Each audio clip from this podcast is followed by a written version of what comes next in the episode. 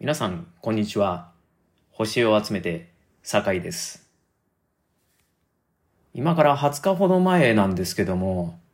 私の81歳の母親、おかんが、スタンド FM っていうアプリで音声配信を始めました。題名は、81歳和子のポカポカラジオって言うんですけども、最初ね、本当にあのやってみるかっていうもう気軽にね、言うてみたら、ほな、やってみたろうか、言うてね、やり始めたんですけどね、最初はね、ほんまに原稿なしで30秒から1分ぐらいの放送してたしてたんですけども、次に、だんだんその言うことをメモしたり、そして今は原稿をね、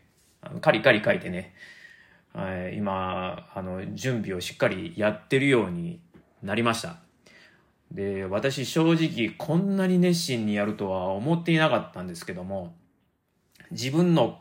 子や孫やとかね、近所の方とか知り合いの方からね、いろいろ放送聞いとるでとかね、それとかあのアプリ上でいいねが押されたり、フォローしてくれる方がいたりっていう風になってきて、だんだんと人に聞かれているっていうのを意識するようになって、そして、まあそれが生活に張り合いも出てるようですね。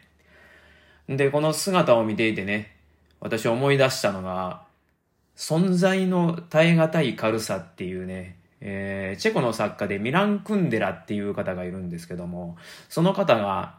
21世紀は誰でも作家になる時代と言っていたようです。ただこれは私が随分前にラジオで喋っているのを聞いたと記憶してます。それであの、裏を取ろうと思って、Google で調べてもね、それらしきものは出てこないので、確実な情報ではないというふうに断った上ですけれども、母が原稿を書いている姿やスマホに向かって喋って録音している姿を見てるとね、本当に誰でも作家になる、なれる時代やなっていうのをね、本当に実感しました。メディアの民主化っていうか、まあ、新聞などの大手の紙の出版物から、